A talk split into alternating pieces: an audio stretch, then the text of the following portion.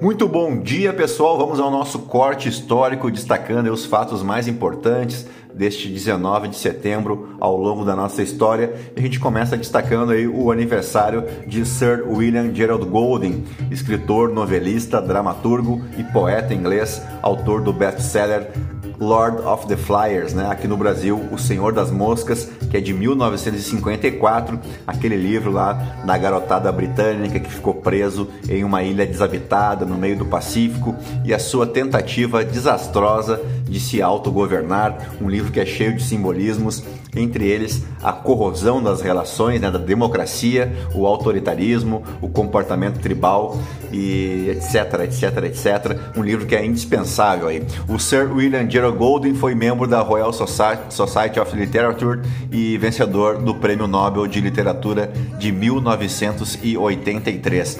Em 2008, ele foi eleito pela revista The Times o terceiro entre os 100 maiores escritores britânicos desde 1945.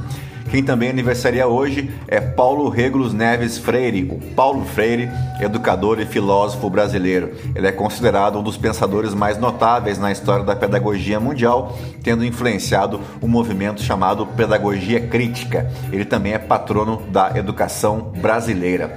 Autor de Pedagogia do Oprimido, livro que propõe um método de alfabetização dialético, Paulo Freire se diferenciou do vanguardismo dos intelectuais de esquerda tradicionais e sempre defendeu o diálogo com as pessoas simples, não só como método, mas como um modo de ser realmente democrático. Trata-se do terceiro livro mais citado em trabalhos acadêmicos de ciências sociais em todo o mundo. Paulo Freire foi o brasileiro mais homenageado da história, com pelo menos 35 títulos de doutor honoris causa da universidades aí de, da Europa e da América e recebeu diversos títulos também como o prêmio da UNESCO de Educação para a Paz em 1986.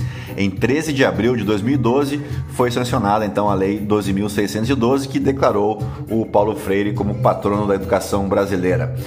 Vamos agora para os nossos fatos históricos. Começamos pelo ano de 1356. No âmbito da Guerra dos 100 Anos, ocorria a Batalha de Poitiers, no qual João II, o Bom, que era rei da França, era capturado pelos ingleses numa grande façanha do rei Eduardo, o Príncipe Negro, que com apenas 7 mil ingleses derrotou o exército de 20 mil soldados franceses.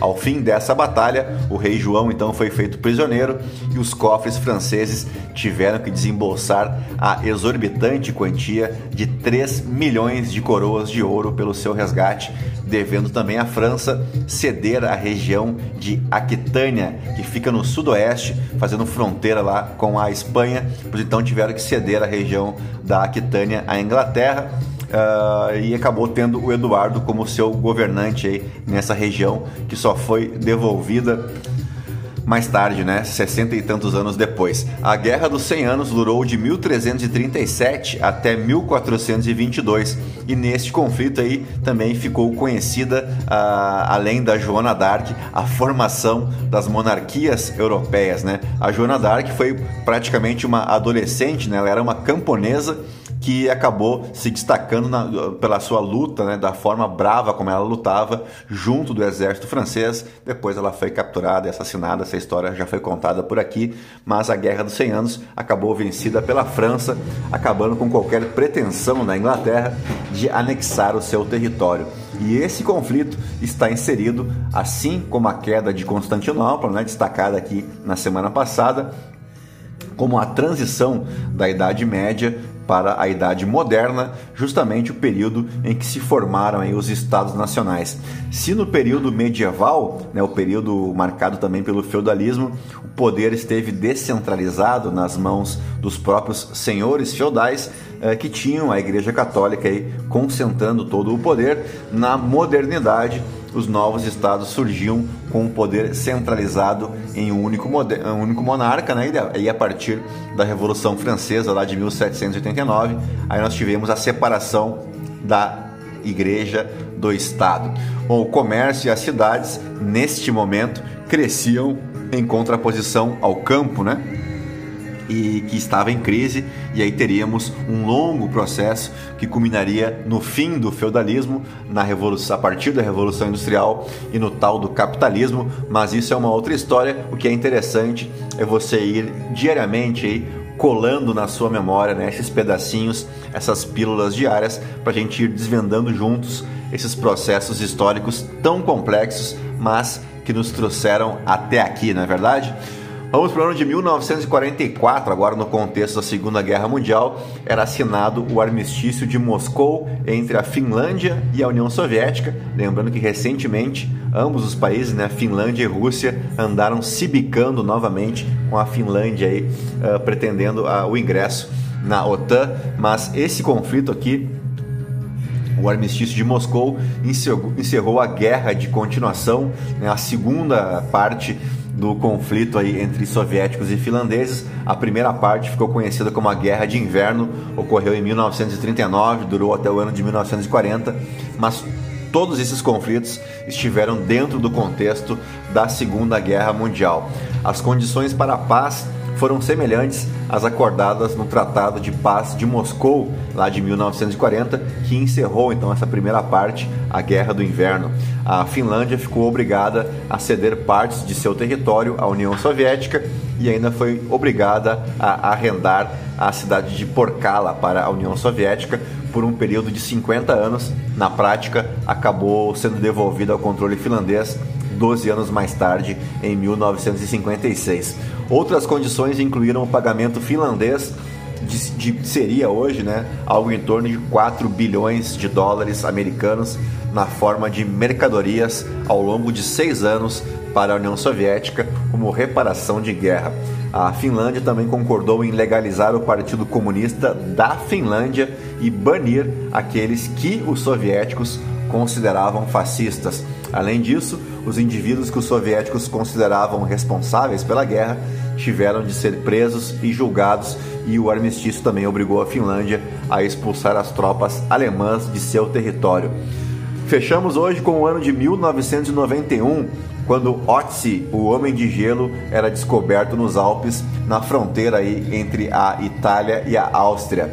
Otzi, ou a múmia de Similão, eh, uma múmia masculina, bem conservada, com cerca de 5.300 anos. Ela foi encontrada por um casal de alpinistas nos Alpes em 1991, perto do Monte Similão, na fronteira da Áustria com a Itália.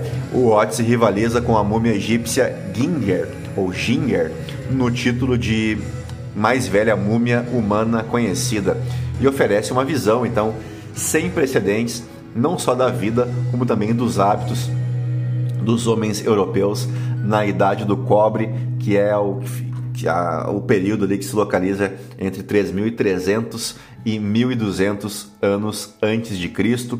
Ao morrer, o Otis detinha vestimentas que o protegiam do frio com três camadas de roupas. Estudos revelaram que o seu casaco era feito a partir de peles de ovelha e de cabra. Ele tinha também usava caneleiras que ao que tudo indica, foram costuradas a partir de couro de cabra e os cordões dos seus sapatos de couro uh, eram feitos de couro de vaca e foram criadas a partir de um auroch, que é um ancestral aí do atual boi. E ele também tinha uma capa forrada de fibra de casca da tilha, que é uma árvore típica do hemisfério norte. Nem todos os itens de vestuário do Odyssey, uh, no entanto, vieram de animais domesticados. A pele veio de urso pardo e a, a aljava das flechas era feita de pele de veado. O corpo de Otis foi extensamente examinado, medido, radiografado e datado. Os tecidos e o conteúdo do seu intestino foram examinados no microscópio, assim como o pólen encontrado nos seus artefatos. Tudo indica que quando morreu ele tinha entre 30 e 45 anos e ele tinha aproximadamente 1,65m de altura. Ele tinha 61 tatuagens, algumas das quais eram localizadas em pontos que coincidem com os atuais pontos conhecidos de acupuntura, que podem ter sido feitos então para tratar os sintomas de doenças de que Otzi parece ter sofrido, como parasitas digestivos e artrose. Alguns cientistas acreditam que esses pontos indiquem uma forma primitiva aí de acupuntura. As suas roupas, incluindo uma capa de grama entrelaçada e o seu casaco e calçados de couro, eram bastante sofisticados. Os sapatos eram largos e à prova d'água, aparentemente feitos para caminhar na neve. As solas eram feitas de pele de urso, a parte superior de couro de veado e uma rede feita de cascas de árvores. Tufos de grama macia envolviam o pé da múmia dentro do sapato, servindo como um isolante térmico.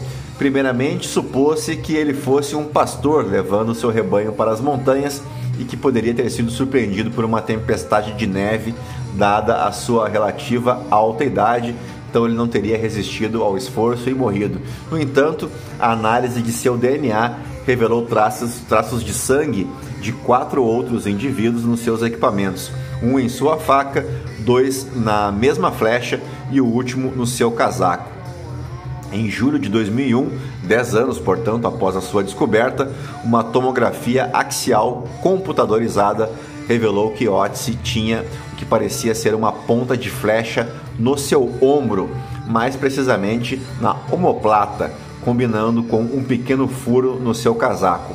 O cabo da flecha havia sido removido e o Otis também tinha um profundo ferimento na palma de sua mão direita que atingiu a carne e tendões, além dos seus ossos. Em 2007, uma equipe de pesquisadores italianos e suíços usou a tecnologia de raio-x para comprovar que a causa da morte foi uma lesão sofrida mesmo numa artéria próxima do ombro e provocada pela ponta de flecha que permanece até hoje cravada em suas costas.